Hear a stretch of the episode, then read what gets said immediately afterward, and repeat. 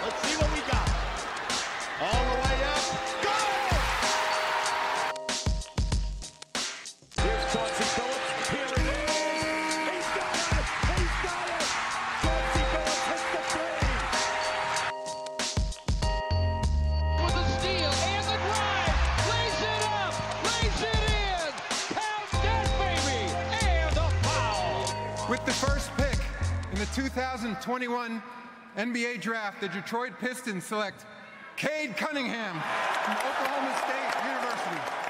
Bonjour à toutes, bonjour à tous et bienvenue dans les chroniques de Motor City.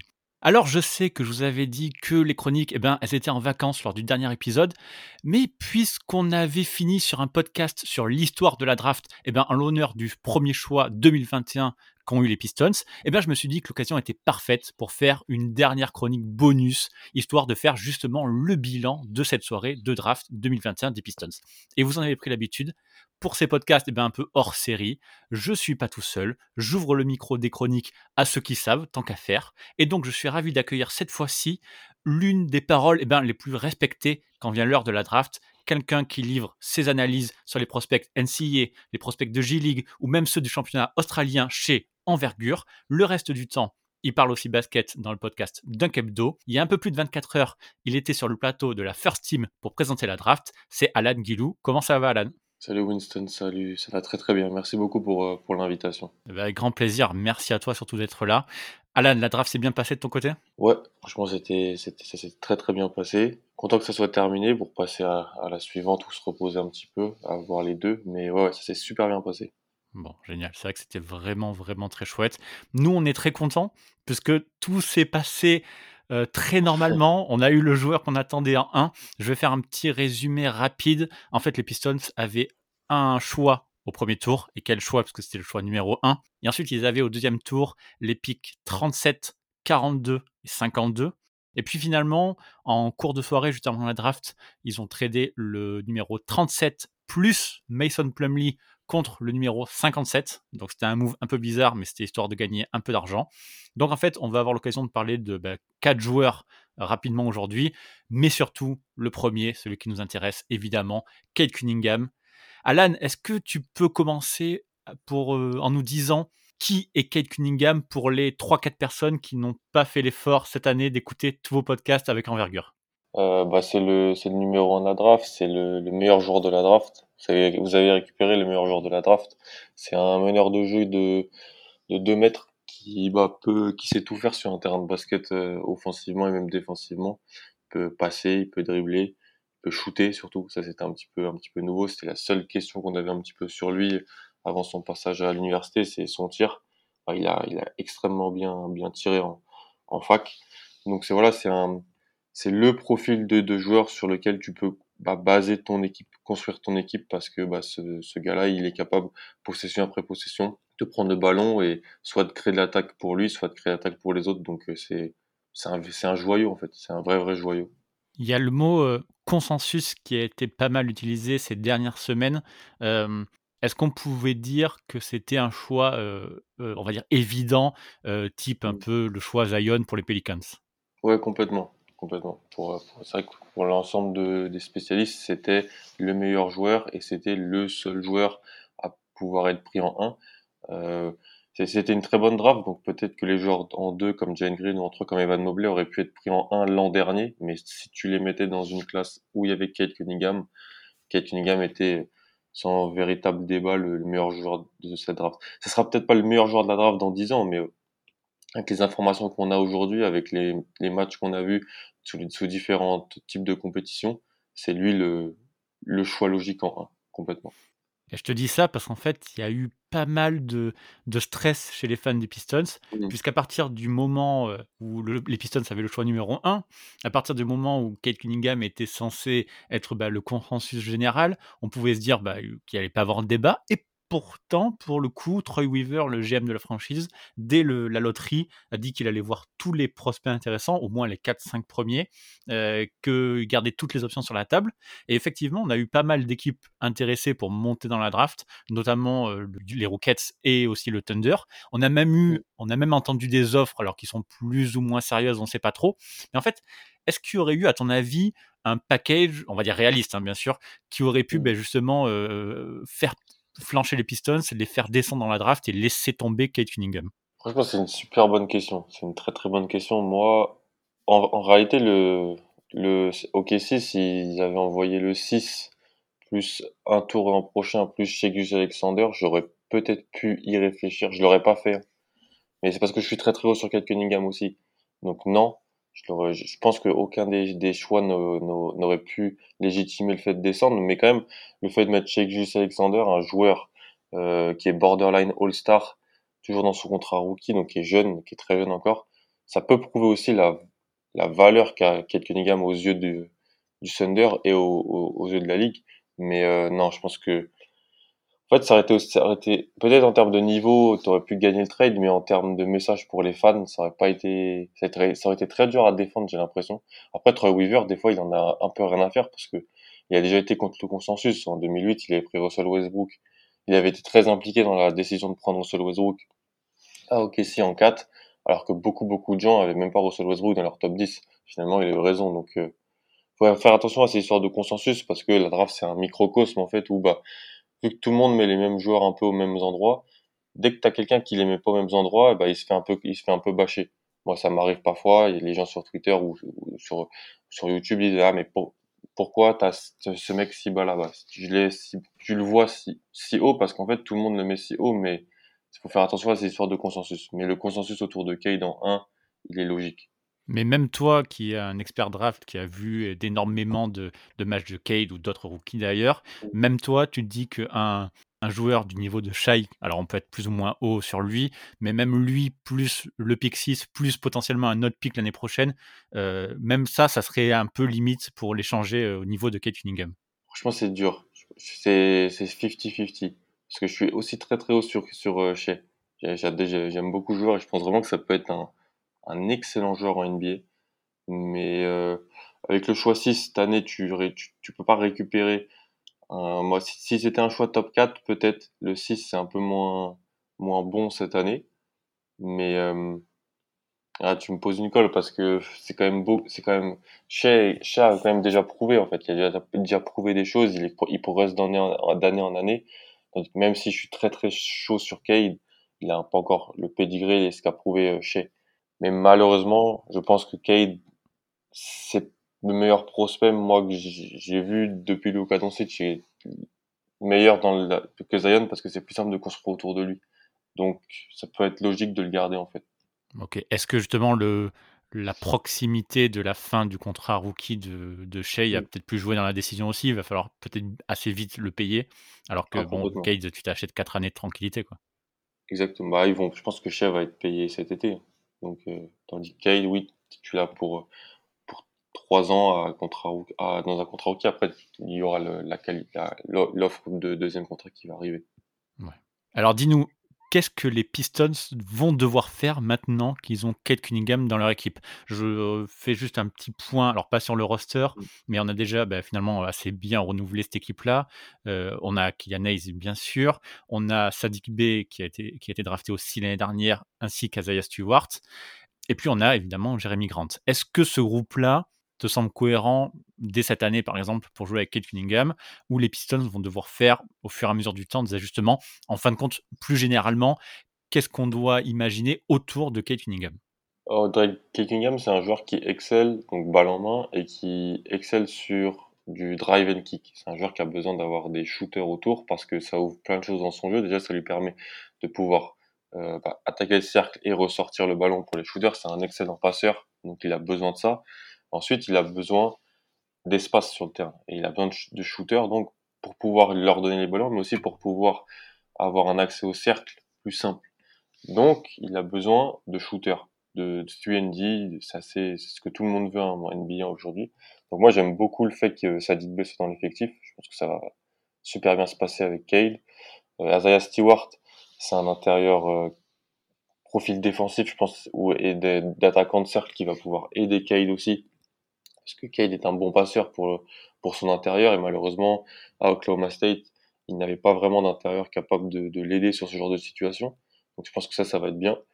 Euh, l'association avec Kylian Hayes et Jeremy Grant, en fait, je me dis que pour l'instant, c'est des joueurs de talent et que bah, Cade, avec des joueurs de talent, il, il a toujours su bien faire. En fait, à Oklahoma State, il n'avait pas beaucoup de talent à côté de lui, donc bah, malheureusement, il devait un peu tout faire tout seul. Mais quand il avait, quand il jouait au lycée, à Montverde, ou quand il jouait avec Team USA, il jouait avec des équipes ultra talentueuses et des fois, la question du fit elle posait problème, mais en fait, il, il, savait bien jouer avec. Alors oui, la NBA, c'est un autre monde, mais je pense pas que le but de Détroit, c'est non plus de gagner, c'est d'avoir l'avantage du terrain dans les deux prochaines années, je pense pas. Donc je pense qu'en fait, c'est un groupe plutôt talentueux, je trouve. Bah, Jérémy Grant, c'est un, un joueur de talent, il pourrait, je pense d'ailleurs qu'il pourrait être échangé pour encore plus de, de jeunesse et d'assets du côté de Détroit. Et Kylian Hayes, il a une saison rookie qui a été compliquée mais les, les complications pouvaient s'expliquer. J'attends un bon step-up en, en, année 2. Donc je trouve qu'il y a du talent, il y a des joueurs qui fit. Donc je suis, je suis assez content de l'environnement. C'était un des deux environnements que je voulais pour, pour Kate. C'était celui-là ou OKC. Les autres, je, je les trouvais moins intéressants. Et justement, je m'arrête une seconde sur Kylian Hayes. Alors effectivement, tu l'as dit, euh, saison rookie compliquée parce que blessure très rapide, peut-être trop de responsabilités aussi qui ont été données dès le premier jour. Complètement. Comment vont pouvoir jouer Est-ce qu'ils vont pouvoir jouer même ensemble sur le terrain pendant de longues minutes euh, Kate et Kylian Hayes? Déjà, c'est deux joueurs qui ont toujours eu la balle en fait, dans, dans, leur euh, catégorie jeune et dans les équipes de au lycée. Kylian Hayes en, en Allemagne, à Cholet chez les jeunes, puis en Allemagne en équipe de France jeune, un peu différemment vu qu'il jouait avec Théo Malédon, donc il n'était pas vraiment meneur, mais il avait quand même la balle.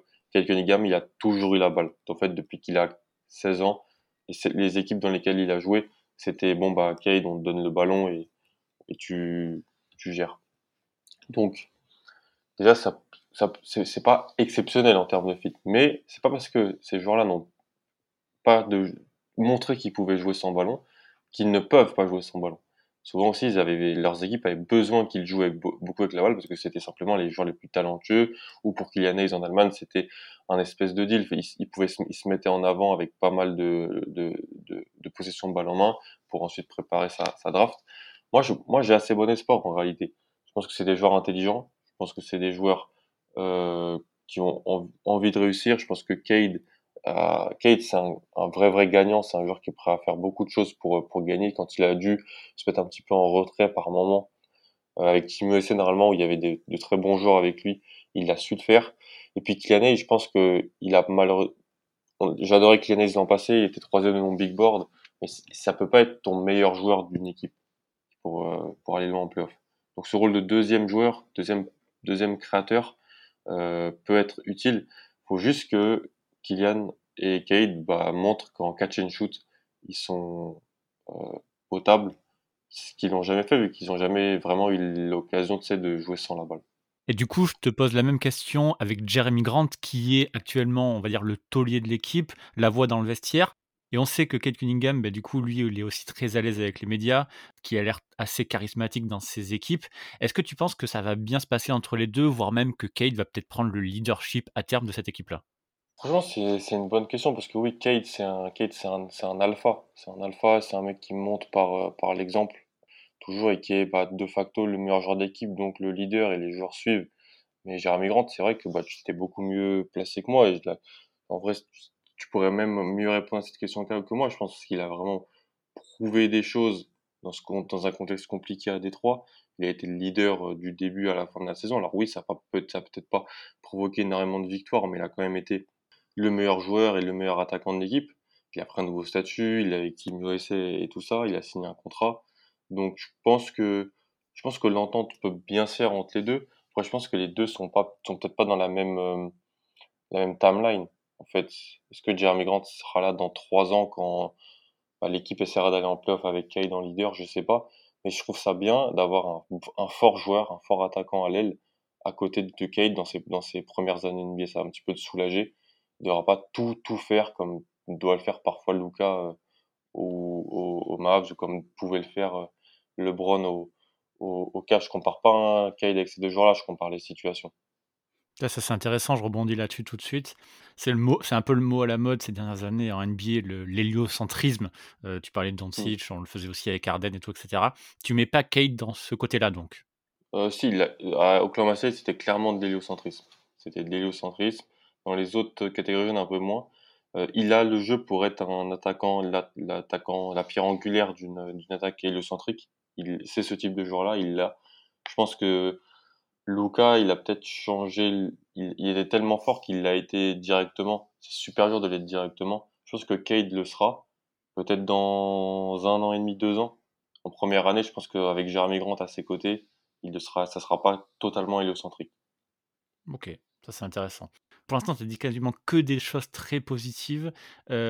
alors du coup, si on se projette un peu dès la saison suivante, qu'est-ce qu'on peut Mmh. espérer en fait des Pistons avec le groupe actuel? On, on s'en fiche de ce qu'ils vont faire cet été avec le groupe actuel plus Kate Cunningham. Est-ce qu'on doit Mmh. imaginer un bon au classement ou est-ce qu'on va rester quand même une équipe moyenne, voire euh, encore viser un lottery pick l'année prochaine? Mais en fait, maintenant, tu as le play-in qui change un peu, qui change un peu la, la, la donne. Moi, je pense que à l'Est, euh, avec cette équipe-là, tu peux viser entre ouais, 28 et 32 victoires, je pense. 28 et 32 victoires. Alors, je sais pas où ça t'amène, ça va dépendre des autres.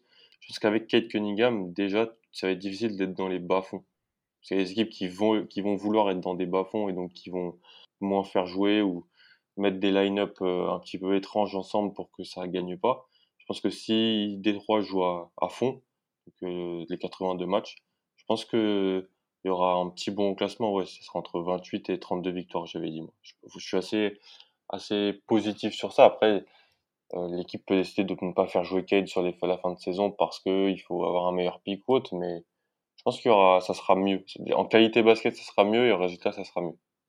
Et d'après toi, justement, est-ce que c'est ce que doivent faire les Pistons Viser encore un très bon choix à la draft, encore un très bon joueur, un très bon jeune joueur de plus pour Mm. entourer Kate Cunningham, Killian Hayes, Sadiq Bey, Isaiah Stewart, etc. Ou est-ce qu'on peut se dire, peut-être un peu à la manière de ce qu'a fait Atlanta euh, cette année-là maintenant, de se dire il Mm. y a quand même pas mal de bons joueurs maintenant. Euh, on a Jeremy Grant qui est un peu ce taulier pour l'instant. Euh, il est temps d'essayer d'apprendre un petit peu à gagner. Toi, tu préfères quoi? Redrafter en top 5 ou jouer le play-in? Je, je sais pas en réalité. Oui, drafter en top 5, c'est toujours extrêmement intéressant. Mais je pense que déjà, si tu joues le play-in et que tu es éliminé, tu as quand même un lottery pick. Et on va pas se mentir, l'équipe est bonne, je crois beaucoup, l'équipe est intéressante, je crois beaucoup en Cade, mais cette équipe-là n'est pas faite pour, euh, pour aller en, aller sans, aller, aller jouer les, les troubles faits et même se qualifier pour les playoffs. Donc je pense qu'en même en jouant très très bien et en essayant de gagner, tu gagneras pas trop de matchs entre guillemets. Donc ça, de, ça devrait pouvoir le faire encore pour essayer d'être peut-être dans le top 10 entre 8 et 12 à la draft, la position préférée des Pistons, là où vous avez été pendant, pendant 10 ans avant de, de toucher l'or euh, cet été. Mais euh, non, je pense que ça devrait se faire euh, assez, assez automatiquement. Ok, c'est ce que je disais justement dans le dernier podcast. Pendant 10 ans, euh, les Pistons n'ont jamais vraiment su trop quoi faire, à essayer de choper Mm. la huitième place et puis plutôt à viser la neuvième ou la dixième. Donc ils avaient toujours un pic moyen des, des Stanley Johnson, des Brandon. Knight, euh, des Henry Edlinson, etc. Et là, cette année, bon, effectivement, ils ont le pic 1, mais faut peut-être pas, et effectivement, tu le confirmes, donc c'est bien, faut peut-être pas s'imaginer qu'on va aller en playoff dès cette année, qu'on va aussi un petit peu foutre le bordel à l'Est. On n'y est pas encore, malgré le talent de Kate Cunningham. Et finalement, je recolle les wagons un peu avec Zion Williamson euh, du côté des Pelicans. Une bonne Mm. équipe, un talent probablement générationnel qui va déjà faire beaucoup, beaucoup, beaucoup de bien, mais pas suffisant pour euh, tout de suite faire ce qu'a fait Dallas avec Doncic. Et encore que eux, c'était tout de suite rajouter une deuxième star avec Porzingis. Mm. L'année rookie, ils vont pas en playoff. Hein. Et Luka est super, super fort. Ah, c'est la conférence Ouest, c'est pas pareil, mais c'est super, super dur pour un rookie leader d'être, d'amener son équipe loin. Mitchell l'avait fait, mais il était dans une très dans une très bonne équipe avec lui. Et les années suivantes, dans le contrat rookie de Cade, on va dire, évidemment, il peut se passer des milliards et des milliards de choses. Comment t'imagines, toi, justement, les Pistons, euh, même si c'est très compliqué, ou comment t'imagines Cade Cunningham, on va dire, à la fin de son contrat rookie? Moi, je pense que dans le contrat rookie de Cade, il faut profiter du fait qu'il sera en contrat rookie. Je sais pas en termes de proprio, en termes de comment ça se passe. Je sais qu'il a la nouvelle salle et qu'il y a eu pas mal de choses là-dessus. Moi, je dépenserai un peu d'argent pendant son contrat rookie parce que c'est là où tu peux maximiser en fait. S'il est déjà en, si c'est déjà un, un fort joueur, un des allez, 30 meilleurs joueurs de la ligue dans son contrat rookie, c'est une des valeurs les plus, les plus rentables de la ligue parce qu'il va être payé, il va être payé pas mal parce que les, les contrats rookies augmentent d'année en année puis les first pick, mais ça peut être très très rentable. Mais par contre, je pense que à la fin de son contrat rookie, il peut être de niveau All-Star. Ça peut être un, All-Star. Je pense que c'est c'est le, le plafond de, de Cade sur les 3-4 prochaines années. Il peut se placer comme un All-Star à l'Est. Et rien que, rien que de dire ça, c'est un truc incroyable en vrai. C'est vrai. On en fait tellement avec ces jeunes joueurs qu'on a du mal à s'imaginer aussi que déjà rien que Mm, d'être All-Star dans les 2-3 premières années, c'est déjà énorme. Et justement, tu parles de All-Star. Tout à l'heure, tu nous as parlé d'hélocentrisme aussi, mais de Kate Cunningham, la, la star un peu polyvalente qui fait jouer les autres, qui a besoin de beaucoup d'espace, etc. On a Mm, vu pas mal aussi, je sais que le jeu des comparaisons, c'est pas toujours la bonne idée dans la draft, mais chez nous, mm, ça nous parle un peu parce qu'on a vu pas mal de comparaisons dès la draft et même avant avec Grant Hill. Et nous, euh, fans des mm. Pistons, ça nous parle beaucoup. Juste, est-ce que tu trouves ça pertinent, un peu valable, même si c'est compliqué à 30 ans d'écart, ou alors pas du tout? Bah en fait, moi j'ai jamais vu jouer Grand Hill, donc en fait j'avais demandé à Ilias que tu avais reçu euh, Bien sûr. dans le podcast, qui est, je crois que c'est son joueur préféré en plus. C'était son joueur préféré quand il était devenu fan des Pistons. Et après avoir regardé pas mal de, de, de vidéos de Kate Cunningham, il m'a dit quoi, il voyait, il voyait de quoi, de quoi on voulait, ce qu'on voulait dire en fait, c'est-à-dire bah, un joueur long- longiligne, euh, assez élégant, balle en main, euh, grand capable de faire les trois trucs que, que tu veux qu'on fasse en fait. Passer, dribbler, shooter.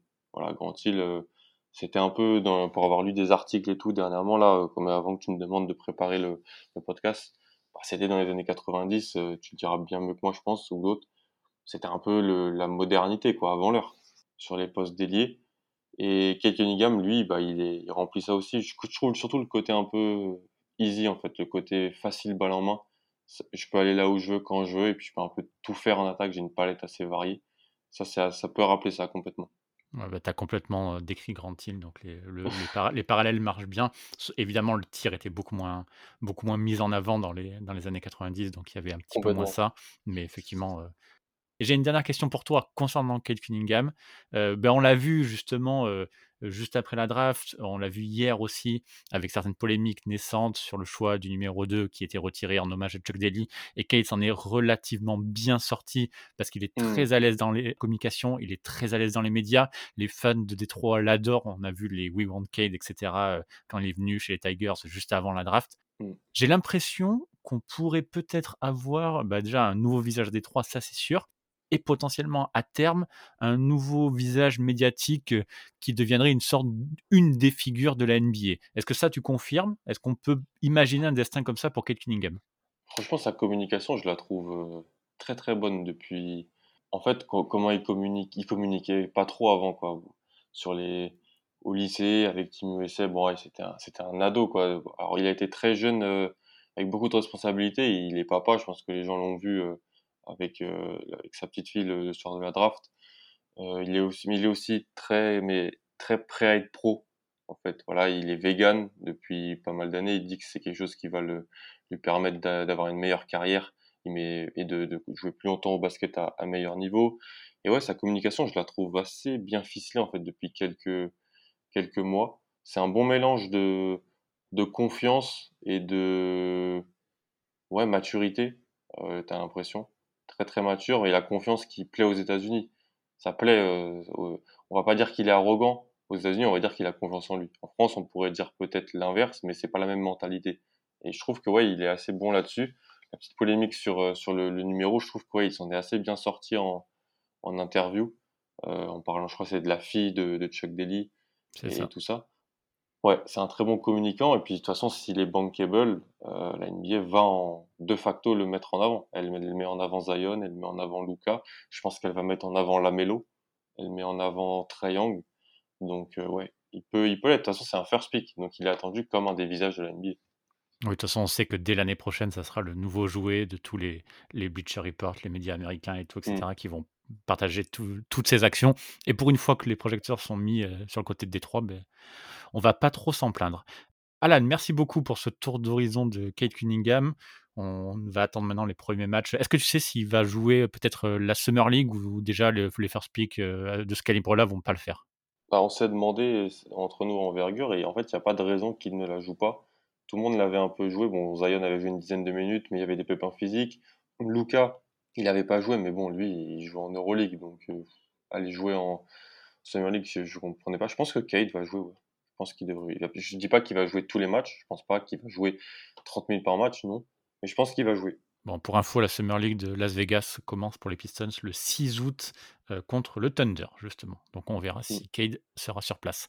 On va faire rapidement un, un point sur les seconds tours, puisqu'on a trois joueurs, plus deux two-way si, t'as- si, si on a le temps d'en parler. Donc comme je le dis tout, tout à l'heure, euh, du coup, euh, les- le pic 37 s'est transformé en pic 57, donc voilà, pour économiser de l'argent. Donc le premier pic des Pistons, ça a été le choix numéro 42 et Isaiah Livers, qui est le shooter de Michigan. Euh, Est-ce que tu peux nous en dire un peu plus sur lui? Parce que là, je pense que, enfin, en tout cas, mes connaissances sont à zéro et pas mal des auditeurs des chroniques le sont aussi. J'ai écrit son scouting report sur le site d'envergure, si les gens veulent aller, aller voir. Et je mettrai tous les liens dans la description. Pas de souci, c'est gentil. Euh, fort shooter, euh, donc 4 ans à Michigan. Donc il connaît euh, John Beeline, qui a en plus rejoint votre staff, je crois, de Mhm. développement. De développement. John Beeline, l'ancien coach des Cavs, mais l'ancien surtout coach de Michigan. 4 ans à Michigan, c'est surtout un shooter. C'est un très bon shooter même, excellent shooter, plus de 40% à 3 points en carrière NCA. Sur un shooter référencé, il a fait 4 ans à la fac, donc il a beaucoup shooté. L'échantillon, il est bon. Et cette année, il s'est même un petit peu amélioré balle en main. Il pouvait driver un petit peu, prendre des tirs euh, autres que du juste du spot-up.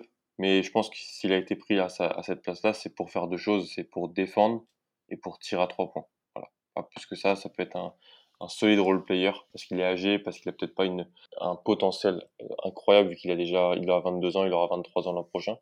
Mais en fait, il s'est tiré. Donc, euh, rien que pour ça, s'il tire et qu'il n'est pas négatif en défense, je pense qu'il peut jouer, je peut jouer un peu avec vous euh, une dizaine de minutes en sortie de banc l'an prochain.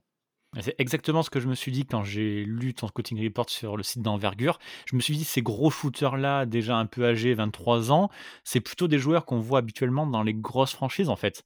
Comment ça va se Mm. passer sur la timeline de Détroit? Bah, je pense que, bah, tu vois, il a 23 ans. Le contrat, il faut voir la taille, le quel contrat il va signer, parce qu'en fait, deuxième tour, les contrats sont pas vraiment garantis. Ça va être du deux ans, je pense, avec euh, la possibilité ensuite de continuer sur du un an. Ça va pas être cher du tout, en tout cas, ça c'est sûr. Comme toi, je- il, a- il aurait pu avoir sa place dans une équipe qui jouait quelque chose. C'est-à-dire que si jamais il- tu voulais le faire sortir du banc, prendre 10 minutes, défendre, tirer dans une équipe, ça m'aurait pas dérangé. Chez vous, il va peut-être même plus jouer, pouvoir peut-être se développer un petit peu plus. Je pense qu'en fait, c'est ce que tu veux autour de Cade. En fait, Livers, il va se poser dans un corner, ou alors il va peut-être poser un écran et avoir une situation de pick and pop à, à 45 degrés, mais en fait, il va juste tirer. 41% à 3 points sur quasiment 400 tentatives en 4 saisons NCA, 85% lancé franc, c'est-à-dire que c'est un shooter référencé. Il est référencé en fait, donc il va, il n'a pas besoin du ballon pour vivre et il, il sait mettre dedans pour euh, ouvrir les espaces. Je pense que c'est le pourquoi Weaver l'a pris en fait. Ok, on sait ce qu'on achète quoi avec lui. Ouais, complètement. Ok, alors on va passer au pic 52, donc 10 places plus loin. Et les Pistons ont pris Luca Garza euh, de Iowa. Euh, là aussi, un profil un peu plus âgé, euh, pareil, bientôt 23 ans. De ce que j'ai lu, pivot capable d'un peu tout faire offensivement, mais très limite par contre dans, de l'autre côté du terrain. Ouais. Oui, en NCA aussi, aussi fort offensivement que, que problématique défensivement. On a commencé par le positif, c'est un très fort shooter pour sa taille. Je pense qu'en fait, lui, il va être pris pour mettre des, être un backup 5. Au- Dans le meilleur des cas, c'est ça. Dans le pire des cas, il va venir, il va aller jouer en Europe et il va, il va, je pense, être un très bon joueur européen. C'était un des meilleurs joueurs du championnat NCA depuis deux saisons. Il fournissait en termes de stats, c'était hyper impressionnant. Il tire bien pour sa taille. En pick and pop, il est super bon. Il peut jouer un peu post bas aussi, mais même si c'est pas quelque chose qui est hyper euh, valorisé par certaines franchises. Par contre, en défense, c'est problématique. Son équipe devait jouer en zone parce qu'en fait, il pouvait pas défendre le pick and roll parce qu'il est un peu pâteau, un peu lent. Mais il a une vraie bonne mentalité. Donc, euh, je pense qu'il, dans votre équipe l'année prochaine, je pense qu'il peut être votre backup, votre backup euh, intérieur et, et mettre des points. Défensivement, ça va être compliqué. Quand il faudra gagner des matchs en playoff dans 3-4 ans, ça va être compliqué. Mais pour le moment, il peut aider et, il peut encore, une fois dans cette optique, d'écarter le terrain pour Cade, par exemple, ou pour Kylian si Kylian a le ballon. C'est un mec qui est, c'est un, mec qui tire, donc euh, c'est important. Ok, parce que justement, les Pistons n'ont plus de, de beaucoup de pivots, eux qui, qui s'étaient fait moquer cet été parce qu'ils avaient signé 14 000 pivots. Cette fois, ils n'en ont plus que Mm. un, donc Isaiah Stewart, plus qu'ils se sont débarrassés de Mason Plumlee. Alors, il y aura la free agency, bien sûr, qui va venir. Il y aura peut-être des trades. Mais pour l'instant, euh, Lucas Garza a l'air d'être notre pivot backup. Et tu Mm. penses que potentiellement, ça pourrait passer? Défensivement, non. Offensivement, oui. Donc, euh, c'est compliqué, mais ton objectif, c'est peut-être pas non plus de gagner tous les matchs. Donc, euh, en fait, je trouve qu'il a en fait un, un jeu qui est quand même intéressant pour le, pour le développement de l'attaque de tes joueurs, comme Cade et Kylian. C'est-à-dire qu'avoir Garza à côté, c'est un mec qui peut jouer du pick and roll, qui peut tirer sur du pick and pop, qui, peut leur ouvrir des espaces parce qu'il va, il peut, pouvoir se poser à la ligne à trois points et Kylian ou Cade pourront, pourront pénétrer. Donc peut-être pas que dans les résultats collectifs ça va se voir, mais dans l'aide au développement de, du jeu de certains de tes joueurs importants, il peut aider en fait. Ça en fait j'aime bien, c'est le meilleur argument pour, pour la section de Garza je trouve. Ok. Et j'ai vu quelque chose, et peut-être que tu peux l'expliquer aux, auditeurs. Garza a été élu, alors plus ou moins, je sais pas comment on peut le dire, mais meilleur, meilleur joueur de l'année, en fait, devant Kate Cunningham? Ouais, en vrai Cade Cunningham c'était le meilleur joueur du, champ- du championnat NCAA, si on me demandait. Mais Lucas Garza, il était dans une meilleure équipe et donc avec des meilleurs résultats. Et donc il a été élu, oui, oui, joueur de l'année. Il était en. Et depuis deux ans, c'est vraiment un joueur qui, qui fournit. hein. Il est en 24-10 à peu près. En NCAA, c'est très très rare. Surtout dans une conférence euh, comme la Big Ten, qui est une bonne conférence. Cette année, il shoot à 44% à 3 points. En fait, c'était une machine offensive. Parce qu'il était plus grand plus, et plus puissant que les autres intérieurs qu'il pouvait affronter. Et puis il avait la menace du tir dans une équipe un peu moderne aussi, qui partageait pas mal la balle et qui, qui lui offrait des belles positions. Donc oui, il a été élu joueur de l'année. Ce que les auditeurs doivent comprendre, c'est qu'en fait, le, celui qui est considéré comme le meilleur joueur de, de la NCAA, c'est pas forcément le mec qui va être drafté en 1. La preuve, celui-là, lui, il est drafté en 52. Parce que, en fait, c'est pas exactement le même besoin. hein. En NBA, on draft aussi sur du potentiel, sur ce qu'on attend dans les années à venir, etc. C'est pas la même chose. Exactement. Puis c'est pas le même jeu. Et puis c'est normal de, c'est c'est peut-être plus normal de dominer à 22 ans contre des joueurs qui ont entre 19 et 22 ans que de dominer à 19 ans contre des joueurs qui ont entre 19 et 22 ans. Voilà, c'est plus, c'est plus simple, on va dire. Et notre dernier choix de la draft, donc c'est le choix 57, et c'est Balza Koprivica, si je n'écorche pas son nom, ça. qui a joué au lycée avec Kate Cunningham, justement. Exactement. Qui a joué ensemble. Et puis lui, il est resté en Floride. Euh, il joue, il joue à Florida State, les Seminoles. Il est, donc en fait, c'est un Serbe. Mais c'est un Serbe qui a connu le cursus américain. Il a rejoint donc le lycée, comme tu l'as dit, pour jouer au lycée euh, avec Kate Cunningham, donc à Montverde, qui a un gros gros lycée en fait, au, un des plus gros lycées. Il y a maintenant il y a pas mal de prep school aux États-Unis, et ça c'est la prep school de Floride, c'est Montverde. C'est là où est passé euh, Kate, c'est là où est passé euh, où était passé Ben Simmons de mémoire, d'Angelo Russell aussi. Euh, et lui, il est resté à Florida State. Euh, en fait, moi, je trouve qu'il a pas mal de potentiel. Donc, il est grand, il fait 2m16, 2m16 pour 110 kg. C'est vraiment, pour moi, c'est un soldat en fait. C'était déjà un soldat en, en, en NCAA. J'ai du mal à voir en fait ce qui, ce qui pourrait, pourrait donner en, en NBA. Je pense que c'était, moi, c'était un joueur que je voyais dessiner pour l'Europe. Mais si Weaver voit quelque chose, euh, voit il, il, a, il, est, il reste jeune, il est né en 2000, il n'est pas vieux non plus. Ça peut être intéressant. J'aurais pris, bien sûr, j'avais d'autres joueurs devant que j'aurais sûrement pris avec ce choix 57. Mais s'il y a besoin d'un intérieur besogneux, euh, qui sur 10 minutes va prendre deux trois fautes, essayer de protéger le cercle, poser des gros gros écrans, et ben pourquoi pas. C'est ce qu'il sait faire. Ok, il peut avoir un rôle en NBA pour le coup. Il pourrait, il pourrait. Il pourrait. Euh, je- Ok. Et on va finir par deux joueurs qui n'ont pas été draftés, mais qui ont été choisis en two-way contract, parce que les deux two-way contracts de cette année des Pistons sont agents libres restrictifs. Donc on a d'abord Chris Smith, qui a été sélectionné par les Pistons. Alors je ne sais pas s'il aura un contrat, un vrai contrat. Enfin, il est en two-way, donc normalement ça devrait le faire. C'est un joueur qui, du coup, euh, a été blessé cette année et qui avait un petit potentiel. Ouais, j'ai pareil, j'ai écrit sur Scouting Report sur, euh, sur envergure. euh. En fait, je voulais l'écrire, et puis j'ai pas eu le temps, et j'ai vu qu'il a eu un toué avec Détroit, donc je l'ai écrit parce que pour moi, c'est un joueur qui, si s'était pas fait les croisés, aurait été drafté, et aurait même pu être drafté dans, les, dans le top 40, franchement, dans le, dans le top 40. Donc il se fait les croisés à un peu moins de 10 matchs cette année avec UCLA. C'est un, c'est un joueur qui était jeune pour sa, jeune pour euh, son statut. C'était un senior NCM, il a 21 ans. Les seniors, ils ont quasiment 23 ans. Donc il, reste jeune progression linéaire d'année en année. Euh, il fait 2m6, il a une belle envergure. Ça peut être, et il shoot bien à 3 points. Voilà. Il shoot, ça peut être un 3 je, je, pense, je pense que s'il n'avait pas été, euh, s'il n'avait pas eu sa blessure, je pense qu'il aurait été drafté devant un mec comme Isaiah Livers. Parce que physiquement, il a sûrement plus de potentiel. Euh, donc, j'adore ce choix. Franchement, je suis, je suis très très content qu'il aille à, à Détroit, qu'il ait un, un contrat euh, garanti ou un, un two-way, quelque chose comme ça, parce que avec sa blessure, ça a été compliqué. Il aurait été drafté aussi l'an dernier. Il avait décidé de revenir pour booster encore plus sa cote. Et en fait, dans les mock drafts et les, les big boards d'avant-saison, il était dans, au premier tour quasiment partout. Et il se fait les croiser. Donc c'était assez dommage. Mais je suis très content et je pense, je pense que si les genoux tiennent, il peut voir le terrain en NBA complètement. Est-ce que tu sais si c'est une blessure comme ça spontanée ou si c'est quelque chose de récurrent chez lui? On peut s'imaginer que ça reviendra ou je sais, là je sais pas, je sais pas comment me placer là-dessus. Euh, non, en fait, il s'est fait les croiser quoi. Il s'est fait les croiser. Euh, il a, tout, il a raté toute la saison sur ça. Euh, les, avant, il n'y avait pas, il y avait pas eu d'historique de blessure en, en NCA à la fac, je sais, au lycée, au lycée, je sais pas, en NCA non. Ah, il s'était pas blessé gravement comme ça un genou. Ok, donc il faut imaginer qu'il revienne en forme et, et, potentiellement ça pourrait être une bonne surprise. Mm. Ouais, je l'espère pour lui et je pense que c'est un joueur aussi qui peut être intéressant euh, à côté de Cade. Ok. Génial. Et dernier, dernier joueur cette fois dont on va parler. Euh, alors là, la communication est partie vraiment euh, de zéro parce que j'ai vu ça passer hier.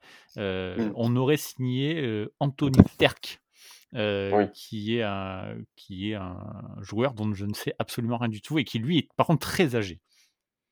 Oui, euh, c'est le joueur de Coppin State de Ouais, mémoire. c'est ça. Euh, je l'ai vu jouer une fois, pour être honnête. C'était contre Duke cette année. Donc, je pense que des gens plus qualifiés que moi pourraient en, pourraient en parler parce que je crois que sur Envergure, on avait, on a quelqu'un qui s'occupe de la conférence de ça. Donc, je pourrais même le mettre dans le lien, si tu veux, du, du tweet, la personne vers qui s'adresser, parce que je l'ai vu une fois, je vais pas trop en parler. Mais je sais que c'était un des meilleurs joueurs des petites conférences NCAA, en gros. En gros, en Ok. NCAA, il y a, on- il y a trois niveaux de conférences. Il y a le, ce qui s'appelle High Major, donc c'est les six plus grosses conférences. Il y a Mid Major, c'est plein d'autres conférences. Et il y a Low Major. Là, c'est vraiment des petites conférences. Des petites conférences d'ailleurs qui bah, sont, si on regarde un peu l'échantillon ils- c'est eux qui n'envoient qu'une seule équipe par conférence à la Marche Manès. Ces équipes qui ont beaucoup moins de, ressources, qui attirent moins de bons joueurs. Et ce, gars-là, c'était un des meilleurs joueurs de toutes ces conférences-là. C'est des conférences qui à chaque fois sortent des joueurs NBA. hein. Euh, si tu domines à ce niveau-là, tu as une carrière professionnelle, souvent plus en Europe qu'en NBA, mais ça peut arriver en NBA.